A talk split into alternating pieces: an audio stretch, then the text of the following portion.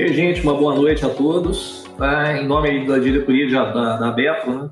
agradeço a participação de todos. Ah, o tema que a gente vai comentar aqui é a respeito de desenvolvimento de produto, vamos falar um pouquinho a respeito de inovação. Né? Nós temos aí como convidado o Joselito, que vai ser o nosso especialista aqui, né? vai trazer experiência para a gente. O Renato também está com a gente aí conduzindo isso. Eu estou como vice-presidente da Betro, atualmente estou cedido né, na universidade para o MEC. Lá no MEC também eu tenho trabalhado nessa parte de inovação, como coordenador geral de ensino, pesquisa e inovação. Passo a palavra aí rapidinho, né, para o Renato. Tá, Renato? E aí, bem-vindo a todos, tá? Legal. Obrigado, Sanches. Boa noite. Boa noite, Joselito. É, bem-vindo muito obrigado por ter aceito, aceito esse convite para bater um papo aí com a gente os próximos 40, 50 minutos, né, para a gente falar um pouquinho sobre a sua história de inovação, P&D, experiências internacionais, né, esse networking que você faz muito bem entre universidade e empresa. Né, agradeço muito. É, rapidamente, né, para que vocês conheçam o currículo aí do Joselito, que está representando a AKE. Ele é um líder com sólida experiência no desenvolvimento de redes nacionais e internacionais de P&D e inovação. É o atual diretor de P&D e inovação da AKE Engenharia, que é uma empresa do setor aeronáutico, espaço e defesa, que foi premiada em 2019 como a PME mais inovadora do Brasil para o desenvolvimento de produtos e inovação organizacional. É, o Joselito desenvolveu aí na sua formação acadêmica e na atuação profissional habilidades transculturais e ele gerencia times multifuncionais no Brasil, Suécia e Alemanha, né, país no qual ele morou por nove anos. É um apaixonado por aumentar a produtividade, agregando valor por meio de comprometimento, liderança e engajamento. E é comprometido com o aumento da produtividade do Brasil através da inovação. Joselito, muito obrigado. Eu queria começar aí com você para que você nos conte mais sobre esse seu processo de formação acadêmica, desenvolvimento de todas essas habilidades, né? E, e como isso te levou a atuar como diretor de P&D na AKR hoje. Seja bem-vindo. Muito obrigado, é, muito boa noite a todos. Primeiro, gostaria muito de agradecer esse convite da Bepro. Acho que é a primeira vez que eu faço aí uma live para o Brasil todo. É, sinto muito honrado, é um, é um orgulho muito grande, né? É, boa noite para todos os telespectadores que estão nos ouvindo, estão nos assistindo aí. É, sejam bem-vindos. E para mim é uma honra, né, estar representando aí o Brasil nessa parte de inovação, poder contribuir. Na verdade, eu sou mais um dos atores, tem várias pessoas aí trabalhando na inovação do Brasil e eu fico muito feliz de ver essa essa equipe de inovação dentro do Brasil atuando trabalhando, fazendo o Brasil aí dar alguns passos importantes na inovação. É, Renato perguntou como é que foi a minha, a minha, a minha carreira aí, meu início de, de trabalho, como é que saiu da faculdade até chegar na CAER. Vou tentar resumir em algumas etapas, Renato. Eu sou formado em engenharia de produção mecânica pela Universidade lá de Metodista de Piracicaba. Eu tenho formação técnico mecânico, então passei quatro anos no técnico mecânico e comecei a faculdade de engenharia de produção. E logo no segundo semestre eu já comecei a atuar na área de pesquisa. Então havia naquele instante eh, chegou na universidade um professor vindo da Alemanha e eu comecei a trabalhar lá na área de pesquisa logo no início da, da minha formação. Bom, iniciação científica todo mundo conhece, então fiz três iniciação científica. Então, a minha formação, a minha, o meu background na pesquisa vem desde cedo, desde o início da faculdade, tá? Bom, lá pro, pro fim da faculdade, acabei fazendo uma consultoria na General Motors, também é, estagiei na Home, que é uma empresa de máquina ferramenta bem interessante aí é, no cenário nacional. E eu tinha uma paixão, vontade muito grande. Eu acho que foi bastante influência do nosso professor, o Klaus Schutzer, com quem não sei se ele está assistindo, mas está aqui o meu grande abraço, saudades aí. É, eu queria ir para a Alemanha e eu tentei três vezes ir para lá, viu? É, na última eu consegui. E, então embarquei para a Alemanha em 2000, assim, não não estava nem formado ainda, eu nem recebi meu diploma, eu fui antes dele. Fui para a Alemanha para estagiar no norte da Alemanha, numa empresa de máquinas ferramentas, uma das maiores empresas do mundo. Ela estava entre as três melhores do mundo na área de máquinas ferramentas, é, máquinas para embalagens, né? principalmente embalagens de cigarros. E naquela época eu tive o privilégio, em, no segundo mês de, de trabalho, eles já me queriam me contratar. Só que eu já tinha um outro compromisso após os, o treinamento, né, após o estágio. Eu retornei para o Brasil e iniciei um trabalho aqui dentro do meu mestrado, iniciei o mestrado na pesquisa. Não deu mais meio ano, fui para a Alemanha novamente para uma indústria, trabalho no setor, principalmente na troca de dados para o setor automotivo e, e aeronáutico. Passei mais um ano. É, ao retornar para o Brasil, terminei o mestrado e iniciei aí um trabalho bem interessante com o desenvolvimento aí de, das normas ISO para troca de dados. Eu acho que eu devo ter sido um dos únicos brasileiros a editar normas internacionais da ISO mesmo aqui no Brasil. Para quem me acompanhou, eu abri uma empresa para é, durante o período uma empresa que representava uma empresa alemã na área de, de cálculo de elementos de máquinas, um software M-Design e estava indo muito bem. E, então eu caminhava um pouco com a pesquisa e com a minha empresa. Até que eu decidi aí partir novamente para a Alemanha por um período aí de sete anos consecutivos na área de pesquisa, novamente fazer um doutorado é, na Alemanha, no qual já vou deixar aqui, não entreguei minha tese, então não pode me chamar de doutor ainda. Mas passei sete anos na Alemanha trabalhando com a parte de desenvolvimento com o pé dentro, dentro da universidade, dentro de um instituto Fraunhofer também. Então, é um dos maiores centros de pesquisa na área de segurança cybersecurity, que foi criado na Alemanha, e eu fui tive o privilégio de ser o coordenador desse centro. E lá eu acho que eu desenvolvi alguns skills é, importantes que eu uso hoje, né? Então, eu tinha que fazer a conexão desses centros é, com indústria e dentro do centro também, a gente tinha mais de 32 professores, mais de 100 alunos de doutorados, e eram físicos, químicos, eh, tinha advogados, engenheiros, pessoal da área de informática. Então, eu poder trabalhar com todos esses times de cabeças bem diferentes, eu acho que gerou esse skill aí de comunicação, de interação, de trabalho em equipe. Bom, retornei para o Brasil em 2014 é, tive aí a graça, a honra muito de trabalhar no Senai, no Instituto Senai de Inovação. O Senai criou uma rede de pesquisa aí de referência para o Brasil e eu caí no time que estava desenvolvendo essa rede no Brasil.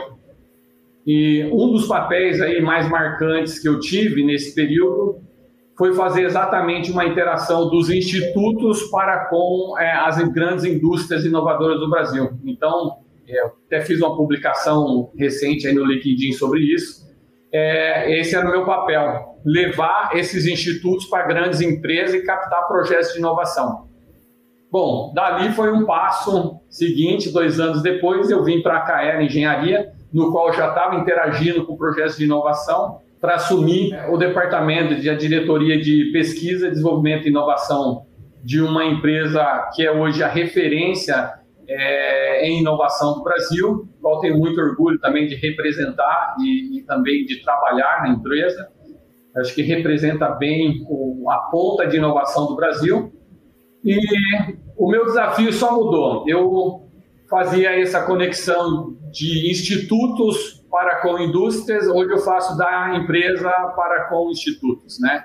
É, em forma nacional e internacional. Então, é, esse é um pouco aí rapidinho, né, um pouco, é, pelo menos um tempo para vocês saberem como é que foi o meu, o meu trabalho de desenvolvimento aí, até chegar na, na KR Engenharia. Legal, muito, muito obrigado pela, por, por essa introdução. Para puxar uma pergunta, Joselito, é, você falou aí uma boa história, né, a importância da iniciação científica como gatilho na sua construção desse caminho de P&D inovação. E você chegou na KR, né? Então, conta um pouquinho mais sobre a Caer, o posicionamento de mercado dela, né? Quem é a Caer? Então, como é que ela é a empresa mais inovadora do Brasil e a gente não vê muito isso na mídia tradicional, né? A gente até estava conversando alguns meses atrás aí sobre esse movimento de LinkedIn que você está fazendo, com o propósito de mostrar as inovações que acontecem dentro do nosso país e tentar fomentar isso ali para estudantes e para tudo mais. Então, conta mais para a gente um pouquinho como, o que é a CAE, como se dá esse processo de P&D dentro da CAE. Tá ótimo. É, a CAE era uma empresa do setor aeronáutico, você já falou, na parte de espaço, de defesa e integradora de tecnologia. Então, é uma empresa altamente inovadora. Muitas pessoas acabam me perguntando: ah, como é que é o departamento de, de, de inovação? Quem que inova? É, a inovação ela acontece na empresa como um todo. Então, é, imagine você tendo projetos de aeronaves que vão sair daqui quatro, cinco anos, né? Ou você é, é, é inovação pura isso. Ou você tendo projetos de câmeras satelitais que vão voar em satélites daqui uns anos. Então, é, nós temos a, a, inovação, não é simplesmente um objetivo, ela faz parte da vida da empresa hoje. Então, a inovação acontece no todo. Nós não estamos lidando com é, um foco na inovação, a, inova, a empresa inova como um todo. Inclusive, um fator muito curioso, na época que a gente se candidatou para esse prêmio de inovação da CNI, muitas pessoas acabavam falando, mas a gente não inova a gente não. O que, que a gente faz de inovação? É, a resposta é simples: é quase tudo que vocês fazem é considerado inovação. Então, é, se você está fazendo o desenvolvimento de uma aeronave nova que não saiu ainda, é, e normalmente você está desenvolvendo uma aeronave que não existe, é, isso é inovação pura. É, só que isso não era muito claro. E até hoje eu ainda tenho dúvidas se as pessoas têm isso muito claro, né? Essa definição de inovação que é criar algo novo para o mercado, né? gerar uma nota fiscal no fim. Então, é, a AKL respira inovação o dia inteiro. É, os projetos é, naturais, né, vamos dizer, projetos de inovação é, é, no desenvolvimento de aeronaves, no desenvolvimento é, de câmeras satelitais ou de equipamentos militares, então isso acontece de uma forma geral. Bom, além disso, a gente tem também os projetos tradicionais de inovação, é, que vocês conhecem. A gente tem também esses projetos tradicionais. Um deles, que eu diria que não é tão tradicional assim, eu acho que foi uma inovação interessante. A gente roda os dois maiores projetos de inovação do país dentro do nosso grupo, né? É, eu estou falando de AKR Engenharia aqui, mas eu represento o grupo AKR, tá? Que tem empresa AKR Engenharia no setor aeronáutico, é, principalmente. Nós temos na parte de defesa também. Nós temos duas empresas na área de espaço, que é a Equatorial Systems e a Opto é, em São Carlos, que trabalha na parte de espaço e defesa. A gente tem a Troia, que trabalha na parte de aeronáutico, também principalmente na parte ferramental. E a gente participa também da Saab Manufatura. Então, é, um dos nossos projetos, que é muito conhecido internamente, um projeto muito grande, é o projeto de inovação da indústria como um todo, que é preparar as pessoas para um próximo estágio, que foi preparar a empresa. Então, é um projeto de 40, 40 milhões, né, é, para preparar a empresa aí é, para um novo para um novo para um novo patamar, né, principalmente na digitalização. Quando o pessoal começou a falar em manufatura 4.0 a, a já havia submetido um projeto em 2012 nesse tópico e já em 2014 já estava rodando. Então, quando começou a fomentar isso, a empresa já estava realizando isso. Então, é, é uma empresa que está bem à frente do tempo normal. E se você falar assim, ah, mas a inovação, o incentivo está ali na diretoria de inovação, não somente. A gente tem o trabalho muito próximo com a presidência da empresa, o vice-presidente que é muito ativo nessa parte de inovação. É, então, as equipes. Então, isso acontece como um todo, né? Eu brinco eu sou um facilitador. Muitas vezes é, é, é facilitar a inovação, conectar, né? Se a gente vai fazendo um projeto e não tem parceiros ou, ou, de repente não tem a competência interna, então é preciso acionar, a gente precisa acionar os parceiros, né? Vamos buscar ou na academia ou um parceiro empresarial é, se a gente não tem recurso interno, vamos buscar uma fonte de fomento. É, se de repente o nosso contato é, e a nossa é, expertise está fora do país, nós vamos buscar também fora do país. Então, é, esse é um ambiente. E a Caer, ela também é, tem atuação no Brasil, mas é, grande atuação na Suécia. A gente tem um time trabalhando na Suécia, já teve bem maior por muito tempo, né? Por exemplo, o Gripen, é um dos caças aí que chegou no Brasil recentemente, a empresa investiu mais de 700 mil horas, já, bateu 750 mil horas de engenharia.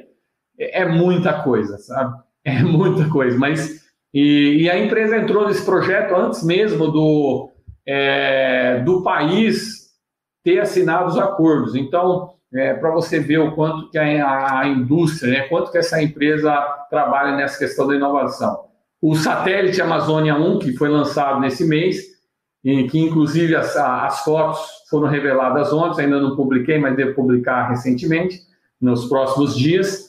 É, a câmera do Amazônia 1 é uma câmera desenvolvida dentro da nossa, da nossa empresa, que é a Equatorial. Então, vocês vão ver o nosso país por muitos anos através dos nossos olhos, os olhos da Equatorial.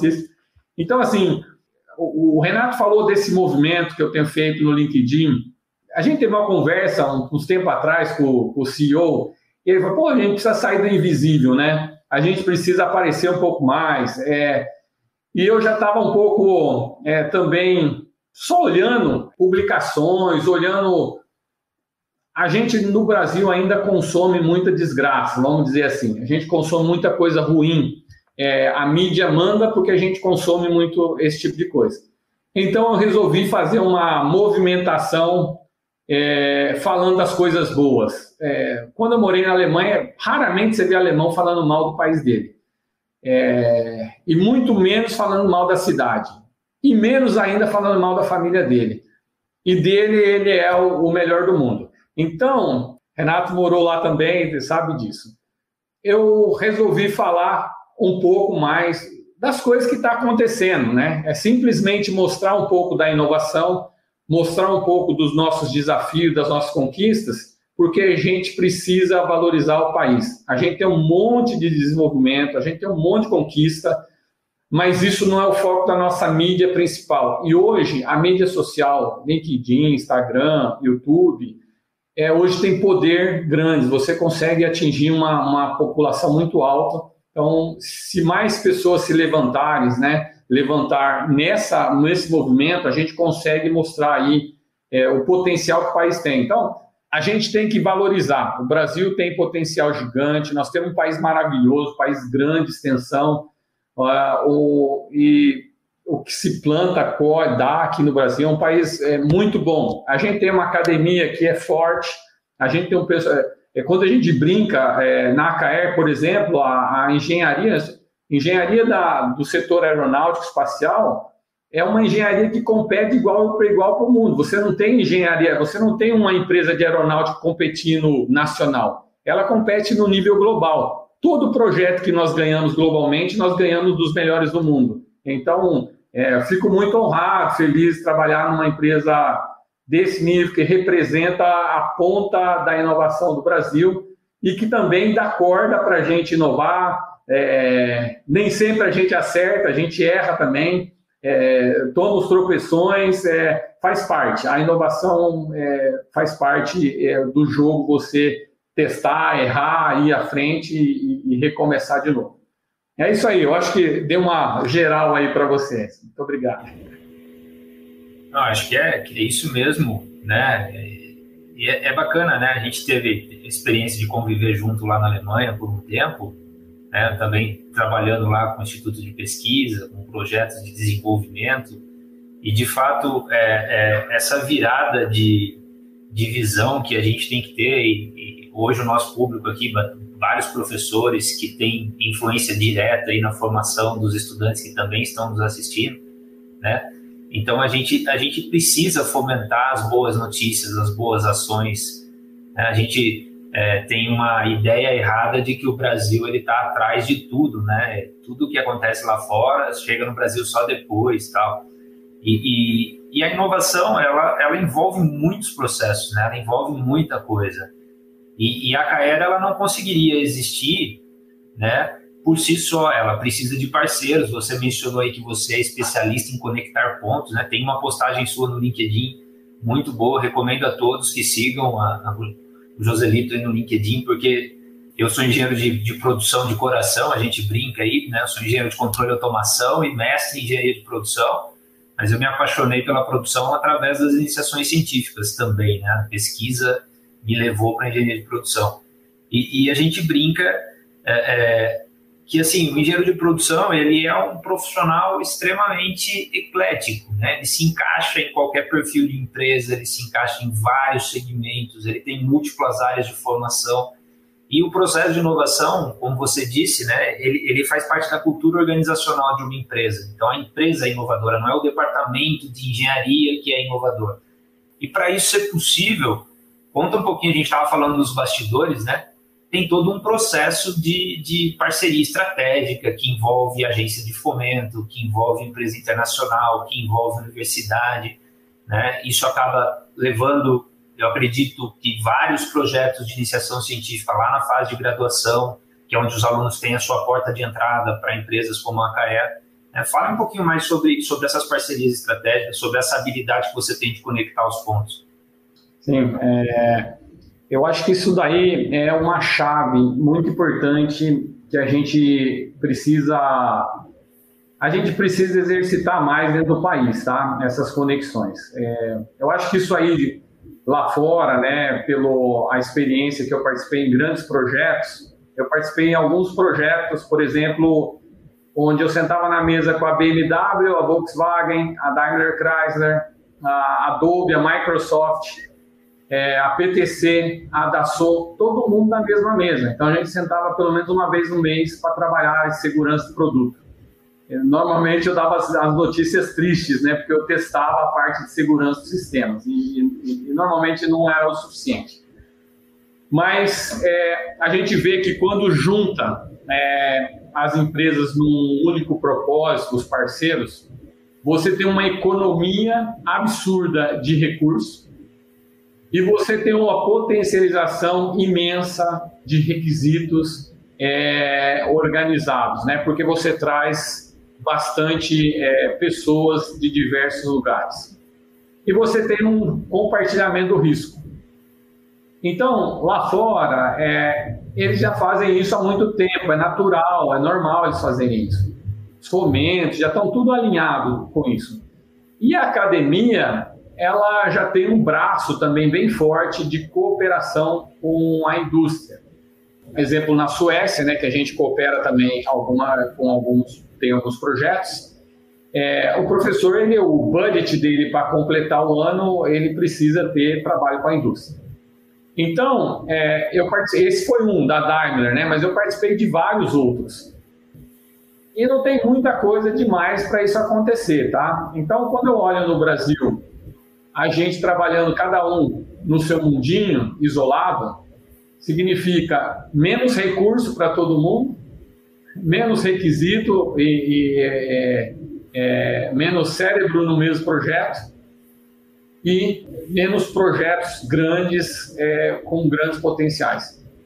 Então, é, eu comecei fazendo isso aí na, no Senai, conectando vários institutos a uma empresa de uma vez só, porque eles também trabalhavam muito isolado, um instituto, uma empresa, um instituto, uma empresa. Eu comecei a fazer rede que é montar vários institutos numa empresa e fazer isso de uma forma produtiva e, mais ágil também para a indústria. É, na Caera, a mesma coisa. Um projeto, para ele ter sucesso, né, ele precisa de algumas coisas básicas. Ele precisa de recurso e ele precisa de é, recurso, eu diz dinheiro mesmo, né? Você precisa de pessoas, principalmente, e você precisa de um tópico, se você quer de verdade atingir o mercado, impactar, um tópico de inovação que tem grandes potenciais de atingir o mercado. Então, tendo esses três aí, é, é uma coisa importante. Daí a pergunta sempre é: você tem todos os recursos internamente? É, se você for desenvolver algo maior, é, normalmente você vai precisar de parceiros, de desenvolvimentos, e daí você vai precisar buscar isso fora. Isso está na academia ou isso está na indústria? Se estiver na academia, tem que buscar na academia. Se estiver na indústria, na indústria. Se estiver fora do país, tem que buscar fora do país. E essa capacidade de, de fazer as conexões tem algumas coisas interessantes que, que é importante. Cada lugar tem o seu idioma. Tá? A indústria tem um idioma, a academia tem um idioma próprio, o centro de pesquisa aplicada tem outro idioma. Então, você conseguir conciliar, conversar é, e alinhar esses projetos para que eles se conversem, para que eles se alinhem num propósito só e que todo mundo saia, é, se beneficie disso, isso é importante. Você tem que ter esses conectores, tem que ter pessoas na academia dispostas a cooperar com a indústria e você tem que ter pessoas também na indústria querendo cooperar com a academia. Então é isso. É algo muito simples, não tem nada assim de, é, vamos dizer, a gente chama de rock science. É algo muito simples. Normalmente recursos, nós temos um radar, a gente olha sempre os recursos de inovação disponíveis no Brasil a gente colabora com quase todas as agências de fomento do Brasil. A gente tem projeto FAPESP, FAPESP FINEP, FINEP Puro. A gente tem projetos com o Senai, a gente tem projetos é, em Brapi também, pouco, mas a gente tem um. A gente tem, a gente olha esses, esses editais com muita frequência, a gente tem noção muito boa deles. E sempre que tem um edital que faz parte de alguma estratégia nossa, a gente aplica com os parceiros necessários para aquele projeto específico.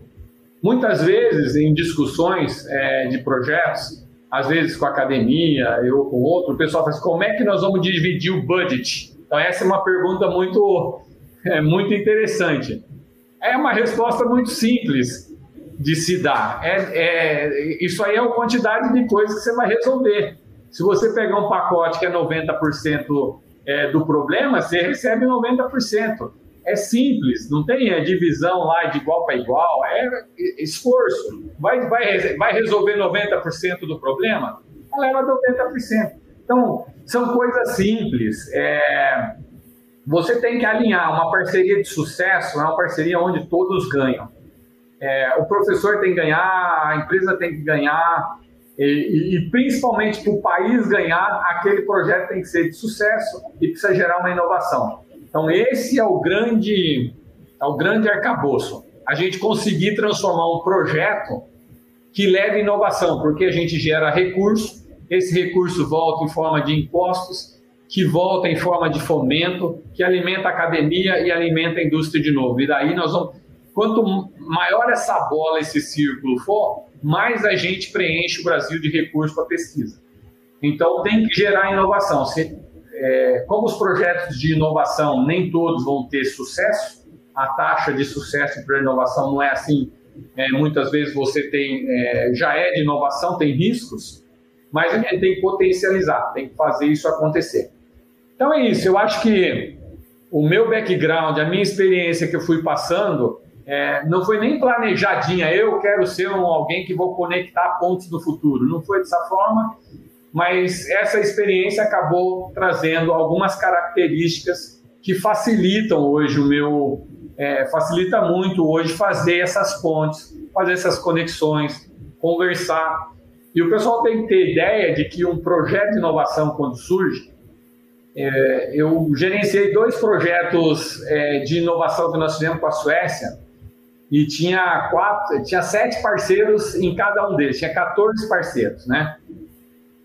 Quando eu comecei a costurar o projeto, o pessoal falou para mim: você vai morrer na praia. Você não vai nem sair do papel, porque só o jurídico em dois países, envolvendo startup, uma, uma empresa gigante, várias universidades e CTs, é, eles falaram: você vai morrer, não vai, esse projeto não vai para frente. E deram risada no começo. Eles quase ganharam, na verdade, quase, quase que foi. Mas tive a honra de contrariar. A gente assinou os dois projetos, a gente rodou os dois projetos.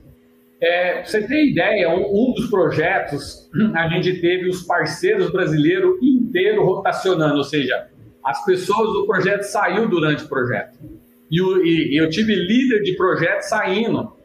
e onde eu tive que assumir algumas posições até a gente estruturar o projeto de novo. Então, a gente tem que acreditar em algumas coisas e a gente tem que acreditar nos nossos valores e, e, e tocar em frente. Não dá para ouvir tudo que as pessoas falam. E hoje fez história esses projetos. É, eu já fui convidado várias vezes, inclusive eu dei uma palestra ontem para o High Level Group da Aeronáutica, que é a maior entidade hoje do país em aeronáutica. E eu fui a única empresa a falar ainda 10 minutos, né? Eu ainda. Eles deram 10 minutos para me falar. Falei em 9 e 26. É, mas é uma honra, é um privilégio. E eu acho que a gente tem que criar mais isso. A gente tem que trazer a universidade para perto da indústria e jogar esse jogo da inovação para aumentar e fazer o Brasil catapultar novos produtos para o mercado. Isso aí a gente, a gente tem que potencializar isso. Legal. E, e, você falou lá na sua introdução da sua formação acadêmica, né? E, e agora você está mencionando é, que não foi tudo planejadinho, que, que não foi tudo, né? A gente sabe que para fazer inovação, seja no Brasil ou fora do Brasil, você tem que ser um pouco teimoso, né? Para fazer pesquisa, você tem que ser um pouco teimoso, porque é, são as perguntas que movem o mundo e não as respostas que a gente encontra, né? Então, se você encontra uma, uma resposta, você tem que fazer uma pergunta nova e tem que, que ir batalhando para construir isso. É, nessa fala sua toda, tem uma pergunta do professor Milton Vieira. Então, ele coloca aí como é que a sua formação de graduação e de pós-graduação ajudou nessa sua caminhada, né? Você mencionou, você teve do lado da academia, você é, empreendeu, teve o seu negócio, voltou para a academia, foi, agora está do lado da indústria. Fala um pouquinho mais sobre isso aí para os nossos ouvintes. Ótimo. É, primeiro, grande abraço, professor Milton, foi coordenador é, do curso de graduação de engenharia de produção na época que eu estava lá. Uma pessoa também gregária, é, principalmente de junção de indústria, de empresa é, e junção de pessoas. Eu acho que é uma, uma pessoa referência em juntar pessoas. Parabéns aí. Eu, é, assim, se você imaginar, é, vou usar aí uma metáfora, um, um lançador é, que vai levar um satélite né, para o espaço, ele gasta uma energia absurda para sair aí da atmosfera, né? Então, para ele surgir, subir. E a formação de graduação, as iniciação científica foi foi foi aí praticamente meus combustíveis iniciais para eu iniciar minha jornada. É, eu brinco que assim que eu fui começar a iniciação científica, eu só consegui responder um sim é, para todas as perguntas que o professor na época, o Sr. Klaus Schutzer, é, que ele fez. Ele falou, ó, ó, já trabalhou com Euclides, né, que é o sistema CAD da época? Falei, não. Já conhece o tópico Form Features? Também não. E ele foi fazendo um monte de pergunta, até que ele perguntou para mim, você quer trabalhar? Eu falei, quero. Ele falou, é o suficiente.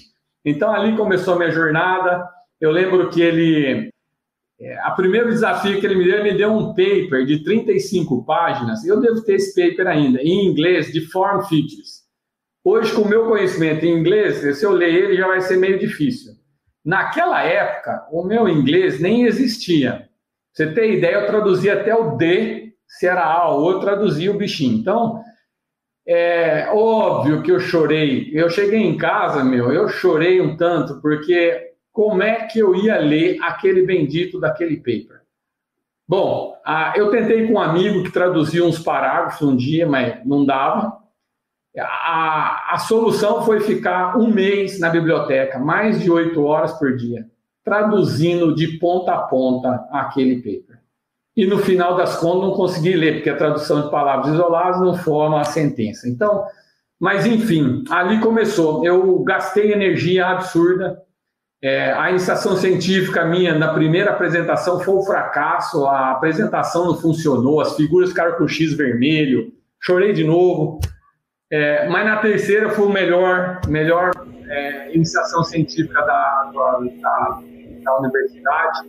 Então a formação de pesquisador hoje, eu entendo os problemas, eu entendo os desafios, eu passei na pele todos esses problemas, passei de verdade. Eu tive que Olha, foi difícil, foi, foi de, de verdade passando ali, parecendo aquelas carnes moídas passando na moenda. É, eu sofria todo dia. E na graduação, mesma coisa, né? Então, aquilo foi a minha base, que eu hoje tenho, é, sou muito grato, né? Eu vivia na universidade, tá? Eu chegava de manhã e só ia embora à noite. Então, para quem, quem, quem é da época sabia, eu, eu, entrava de manhã às oito, saía às dez da noite de lá. Então, ficava o tempo todo em estação científica, trabalho, é, era, era a minha vida ali. Então, investi muito tempo e tentei é, ir para o exterior várias vezes, que eu acho que isso foi algo também muito importante. Eu recomendo a todos os estudantes do país e do exterior, porque eu, eu, eu orientei muitos trabalhos na Alemanha, tá? Trabalho de mestrado, trabalho de graduação, eu orientei também, fui orientador de projetos na Alemanha. E todos os alunos passavam por mim e falavam, meu, vai para outro país. Então, um foi para a China, outro foi para outros lugares, né? Do Brasil, eu mandei mais de 20 alunos para o exterior. É, então, essa base é fundamental hoje. Como é que eu iria conversar, entender o idioma de um professor da academia se eu não tivesse passado pela academia, se eu não tivesse essa base? Então, eu fui fazer um doutorado, é, eu passei muito tempo também em pesquisa, descobri que você demora dois, três anos para descobrir um tópico importante, né? Então, é, você trabalhar esse tópico, você é, orientar projetos de pesquisa, então orientei vários projetos de pesquisa na Alemanha, projetos, eu orientei projeto na Fórmula 1, então eu orientei um projeto da Toyota, na equipe da Toyota, né? Eu orientei projetos no acelerador de partículas lá, de íons pesados dentro de Darmstadt, é, então, isso formou uma base importantíssima que quando hoje eu sento com o professor, eu, eu estou em casa. Eu, eu estou em casa, estou tranquilo para conversar com ele, eu sei o mundo dele, eu sei o que ele pensa, sei os desesperos que ele passa, eu sei que ele está preocupado em publicar um artigo, sei que ele está preocupado que o estudante dele precisa entregar a tese de mestrado é, para cumprir com, com a obrigação, é, eu sei dessas coisas porque eu passei, eu vivi isso. E isso hoje facilita, né? Então, se o meu papel hoje é trazer, agregar e, e transformar e fazer isso, essas redes, isso tem um papel importantíssimo. É, e não é algo que você fala assim, ah, eu vou construir. É, ou você tem e consegue utilizar isso, ou você não tem. Então, é, e se você não tiver, é a mesma coisa de você é, ir para a Alemanha não falar alemão, você vai falar o inglês, mas não vai falar alemão. Então tem certas coisas que vai, vai estar tá faltando para você. Legal. Então, é, isso é um, uma explicação um pouco geral aí, mas é a base, né? É o lançador seu, sua base. Não, é, é, excelente. Eu falo por mim e tenho certeza que falo por vários colegas que trabalharam no mesmo instituto que você. Né? Eu, eu construí a minha carreira também é, espelhado em pessoas como o professor Milton, que é um, um conector de pessoas, como você bem falou, né? É, quando eu entrei no laboratório para trabalhar no, no, laboratório de pesquisa do SCPM, também do professor Klaus, eu também passei por essa entrevista, não respondi não para quase tudo, porque eu não conhecia nada. É, então foi é um processo muito muito bacana, né? E, e você era um cara referência, assim, nossa, o Joselito passou por aqui foi para a Alemanha, então o sonho de todo mundo que passava depois do Joselito era ir para a Alemanha.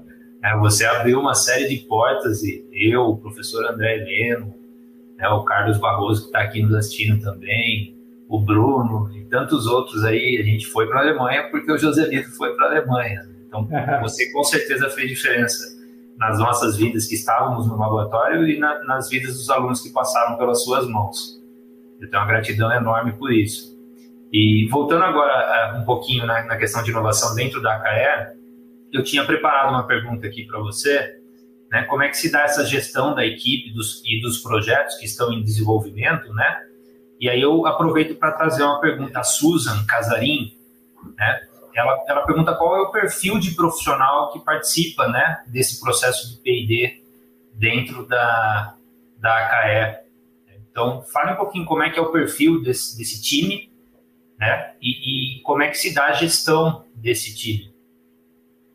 Ótimo. É, essa é uma pergunta recorrente, né? Eu acho que eu, é, o interessante, que nem eu falei da AKN Engenharia, como os projetos nossos são classificados como inovação, Então, nós temos uma grande empresa de desenvolvimento aeronáutico e espacial. Então, nós temos engenheiros de grandes partes do país, né? engenheiro aeronáutico, engenheiro civil, é...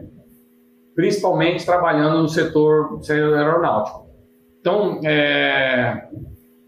não tem um perfil tão específico. Os perfis eles se alocam e se adequam aos nossos projetos.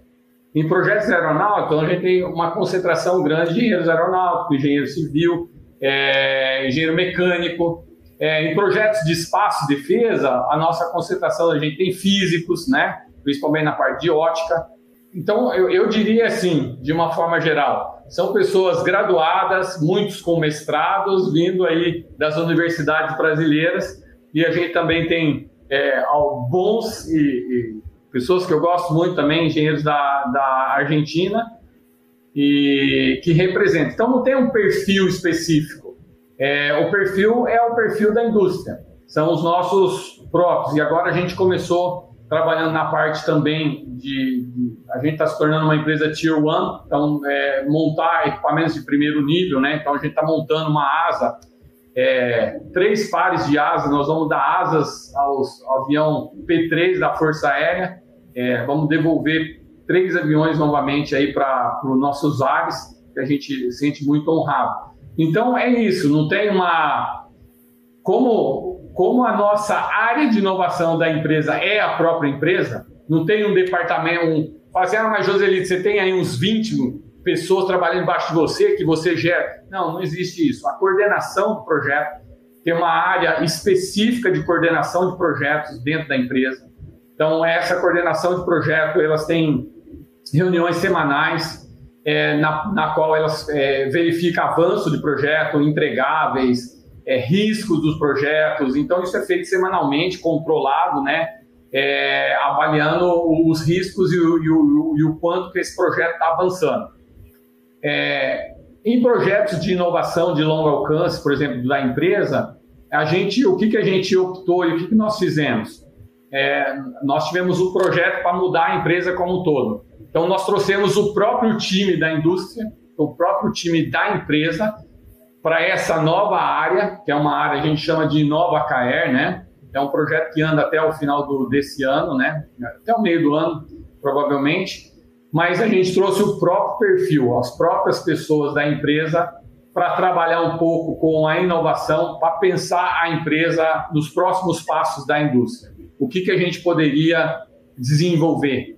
E foi um grande choque é, para todo mundo, porque no caso, saindo fora de um projeto aeronáutico muito estruturado, longo prazo, que tem todas as suas fases todas certinhas, quadradas, para você fazer, num projeto de pesquisa e inovação, é primeiro levantar o tópico, levantar o projeto, é, é, levantar os desafios já é um grande desafio.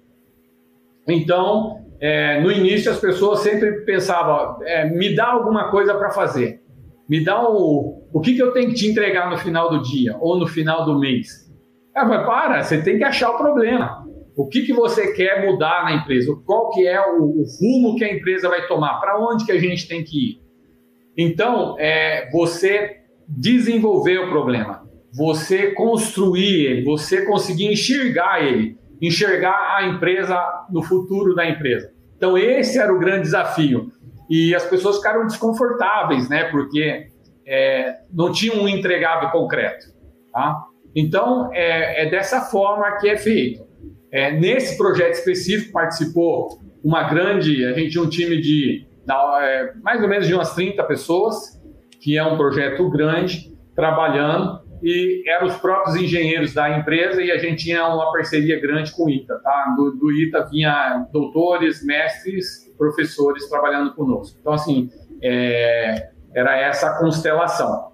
Agora, projetos que eu coordenei junto com a Suécia, por exemplo, Aí a gente tinha um mix, a gente tinha startup, grande empresa, a gente é, tinha academia, instituto de pesquisa aplicada, então ali tinha uma, uma, maior das misturas que eu já vi. Então você, você junta diversos tipos de perfil. E é impressionante a sinergia que traz e o quanto você consegue trazer de requisitos de alto nível, requisitos de, de, de um nível inferiores, para você poder é, estudar cenários e poder desenvolver a pesquisa.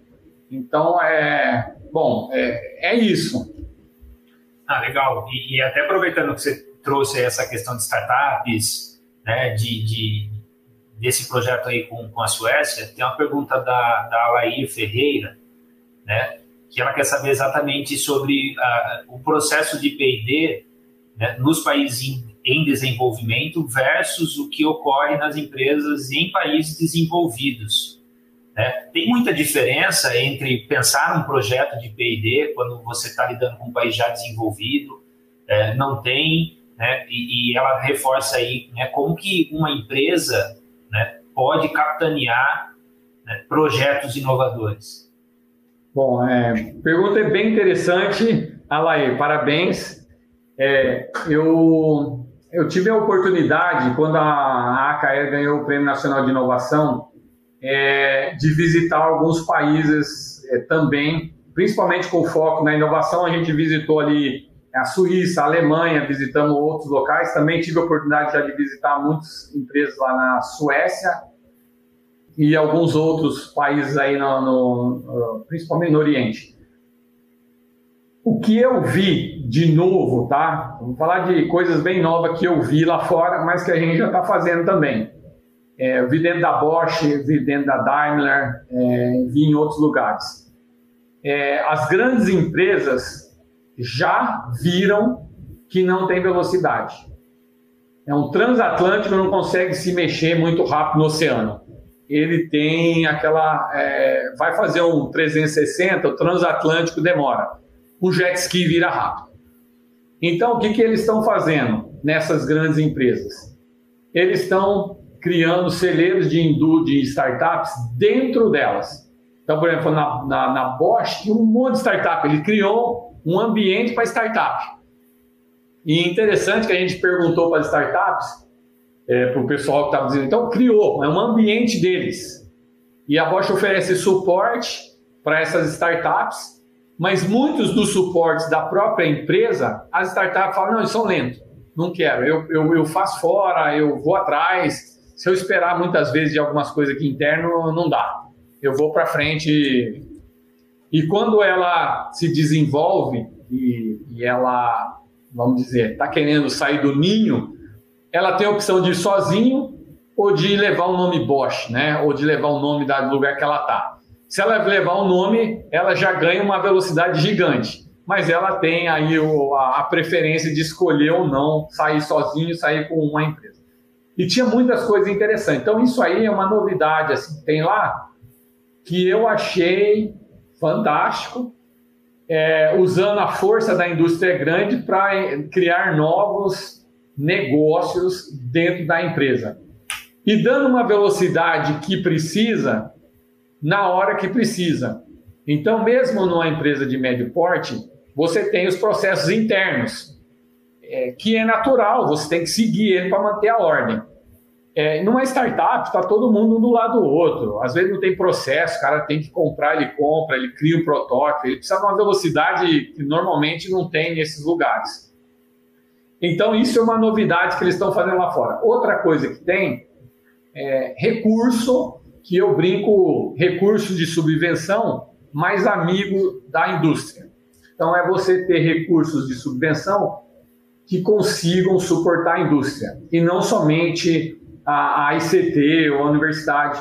Então, você, eles têm um melhor balanço do quanto vai para a universidade e o quanto vai para a indústria. Então, é, isso aí ele sai na nossa frente. Aqui a gente tem é, é um pouco mais é um pouco desbalanceado pra, no país, mas eu acho que nós vamos nós estamos trabalhando para isso um dia equalizar e ficar melhor. Bom, no Brasil, é, voltando, já tem é, empresas fazendo isso. Então, ah, isso é novidade lá fora? Não, o Brasil já tem. Você pega o Itaú, tem, tem, tem, tem isso, tem esse tipo de iniciativa, que é o Cubo. Você tem. Johnson a... Johnson. Johnson a Johnson, Johnson, José, tem. É, Johnson Johnson, a Natura, né? É, então a gente já está fazendo isso também. E eu acho que é um caminho interessante a ser feito. A gente tem os parques tecnológicos também fazendo trabalho aqui em São José é, com startups. Se eu pudesse, eu ia todo dia pelo menos tomar um café dentro de uma startup. É, porque a dinâmica, eles mostram que é possível, que tem uma velocidade, que você vai à frente, é pioneirismo, é, são coisas que eu compartilho bastante. Eu levo porrada para chuchu dentro da indústria, tá? Eu apanho bastante. É, porque eu tenho que explorar coisas novas, então é, é, quem tem que explorar coisas novas tem que desafiar alguns processos, tem que desafiar as coisas e apanha faz parte, parte do jogo. É, e a captação de recursos de fomento não tem segredo também. Eu acho que tem muita indústria, muita empresa que não conhece e não explora, que não vai atrás, não sabe usar. Então, a gente tem vários mecanismos de fomento no país e para acessá-los você precisa de ter um bom projeto de inovação. E daí, dentro do projeto de inovação, tem lá um bom tópico de, de inovação, equipe, recurso bem distribuído, se tiver junção indústria e, e universidade, você ganha mais pontos. Então tem é, jogar o jogo para ganhar o projeto, né? Então é isso. E no final das contas que eu espero e, e, e sempre torço é para que os projetos gerem a inovação do país, porque é a única forma do dinheiro se multiplicar e voltar de novo em forma de, de recurso. Então é isso, assim, para dar uma, uma explicação um pouco geral aí da, da inovação. eu acho que vale a pena também, só para acrescentar aí, Joselito, é, em termos de governo também, né, agora com esse movimento da para criar a política nacional de inovação, ah, então acredito também que estão ocorrendo várias ações, né, para que a inovação faça parte realmente de uma política de governo. Ah, então quer dizer uma coisa perene, né? E tem muita ação sendo feita nessa área que a gente pode observar, né? É isso que você falou, aceleradora, incubadora, os hubs de inovação, espaços compartilhados, quer dizer, esse marco legal aí das startups. É, concordo com você, tem muita coisa boa acontecendo e eu acho que a gente fala muito pouco dela. o pessoal olha mais ao lado negativo, né? Sim, uma, é. uma diretora que trabalhava comigo que ela falava isso, falava coisa ruim a gente resolve em casa. O bonito a gente conta lá fora e conta para todo mundo, entendeu? É, é, a gente estava conversando nos bastidores antes, né? Nessa, é, você está no MEC, é, o próprio MEC, é, o que o pessoal enxerga do MEC é só burocracia, né? Nossa, o MEC só cria regra, regra, regra. Né? E não, a gente estava conversando exatamente sobre essas questões do quanto o MEC também está envolvido com, com startups, com, com processos inovadores no ensino, Sim, sim. Ah, você vê aí, né, as diretrizes novas da engenharia de produção, né? Sim, deixa de mexer gente, com tudo. É, a gente participa de alguns grupos, tá? A gente participa da MEI, que é a Mobilidade é, Empresarial pela Inovação, que eu acho que é um dos grupos bem fortes do país. Bastante a ativo. Gente, a gente bastante ativo, a gente, a gente já participa isso ativamente sempre. A gente participa muito de algumas DCNs, né, é, diretivas aí para estudo de engenharia, para mudança dos currículos da, da engenharia do país. É, a gente participa constantemente a convite é, de alguns debates de alto nível do setor aeronáutico, é, também do Ministério de Ciência e Tecnologia, que nem eu falei, eu falei ontem, é, ontem de manhã, uma palestra aí, dando retorno, né, dando feedback do que poderia melhorar no país em termos de fomento, do que poderia melhorar em termos de cooperação, né? Como é que a Triple Helix pode ser melhorada. Então, a gente atua em diversos locais. A notícia boa, a única coisa assim interessante é que hoje qualquer um pode ser um bom ator de, de, lançar, de lançamento de boas notícias. Eu comecei a, a brincar no LinkedIn em outubro do ano passado, tá? é, postando algumas coisas. Não, não tinha grandes interesses de ser aí, ter muitas repercussões nem nada. Eu comecei. Provavelmente muitos nem acreditavam muito nesse tipo de coisa, mas aos poucos fui mantendo uma constância.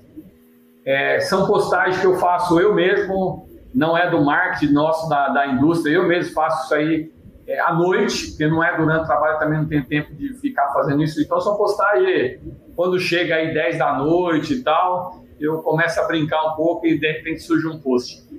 É, bom, é, já são, já ultrapassei a marca de meio milhão de visualizações. É, já tive postagens minhas que passou de 53 mil, de mais de mil likes. Hoje eu sou a minha rede no LinkedIn é, de seguidores.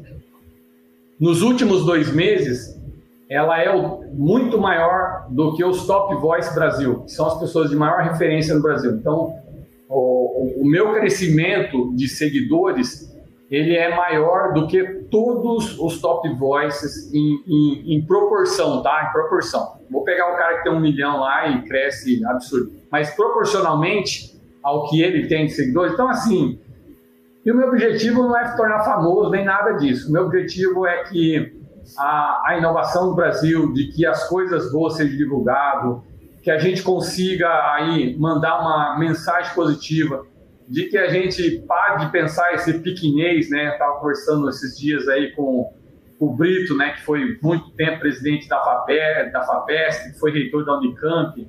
A gente tem muito esse espírito de piquinês, né? Tudo lá fora é melhor, tudo é maior que a gente. É, a gente tem que parar com isso. É, e eu tenho, eu, eu, eu tenho o maior orgulho do país e, e, eu posso falar propriedade hoje dentro da, de uma indústria que compete igual para igual no mundo e que ganha várias vezes e que também tem o maior orgulho de ser primeira é, e quando ganha fica muito feliz e de representar a inovação aí. É, digamos de, diga de passagem aí, a, o setor aeronáutico nosso é de primeira linha, né? a gente não perde para ninguém no mundo. Então, nós temos a Embraer aí, que é uma referência no mundo, e a nossa, nossa empresa trabalha em projetos pioneiros no mundo. Então, é, é isso. Se a gente consegue ser pioneiro no aeronáutico, a gente consegue ser pioneiro em outras áreas também. É, então, é isso.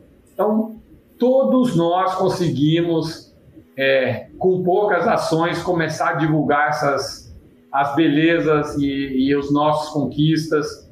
E cada conquista tem que ser divulgada é, por menor que ela seja, a gente brinca, a gente tem que ser melhor que nós mesmos, no fundo, né?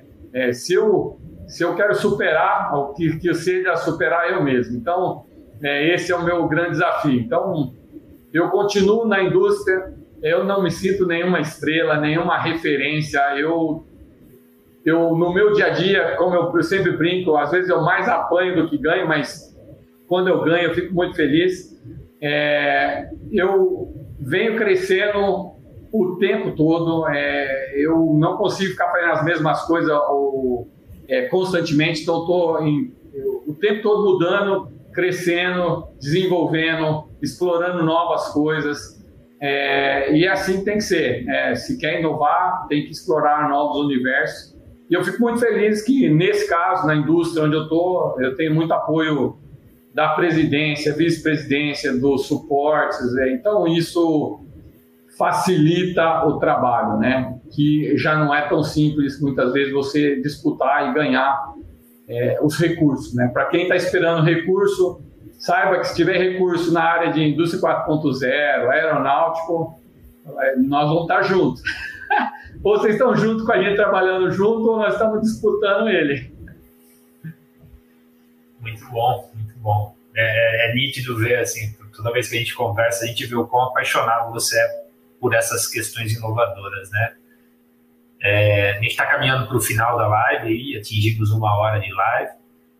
É, agradeço as perguntas de todos que, que participaram, né? É, para a gente manter o compromisso da agenda desse, desse bom evento que a Bepro criou aí durante a pandemia, né? A gente tem trazido bastante conhecimento. É, só passar as palavras para as considerações finais, né? Algumas sugestões do, do Joselito, depois do professor Sanches, para que a gente possa conduzir. De minha parte, uma gratidão enorme poder estar conversando com você. Né? A gente passou por vários momentos da vida juntos e, e aprendi muito. Você foi meu professor lá na Alemanha, né? Carrasco, quase não passei matéria. é, dois brasileiros, mas eu tive que fazer a prova em inglês igual todo mundo. É, mas é, isso, isso forma a gente, isso, isso prepara a gente para a vida no mercado de trabalho. Então, gratidão por você ter aceito esse convite. Fica as portas da BEPRO abertas para você, né, para participar de eventos futuros. A gente tem o Enegep, que é o Encontro Nacional de, de Engenharia de Produção, um encontro muito grande. Então, agradeço muito em nome da BEPRO né, e passo as palavras para vocês agora. É, eu gostaria de agradecer né, a participação, principalmente de todos aí que estão é, nos vendo aí no Brasil para mim é, uma, é um prazer, uma honra muito grande é, poder estar no Brasil, poder contribuir um pouco com o crescimento aí do país em inovação. É, e eu sinto muito feliz que, de ver o Brasil crescendo, de ver várias iniciativas dando fruto, é, de ver ações acontecendo no governo, ações acontecendo nos órgãos de fomento, a academia procurando a indústria, bastante professores aí que teve experiência fora e que sabe que dá para fazer. É, também agradeço muito é, o lugar onde eu estou hoje, que me apoia bastante no, nas iniciativas. Então, isso contribui, tudo contribui aí para o crescimento, né? Crescimento, é, a princípio, o meu próprio crescimento como pessoa, é, mas como cidadão, mas, e também um crescimento como país, como desenvolvimento de nação, uma nação mais inovadora. Afinal de contas, eu vou ficar muito feliz é, de ver meus filhos encontrando um país um pouco melhor do que eu passei. Então, é isso. Obrigado. Agradeço aí, Joselito, muito obrigado em nome da diretoria da Betro, né?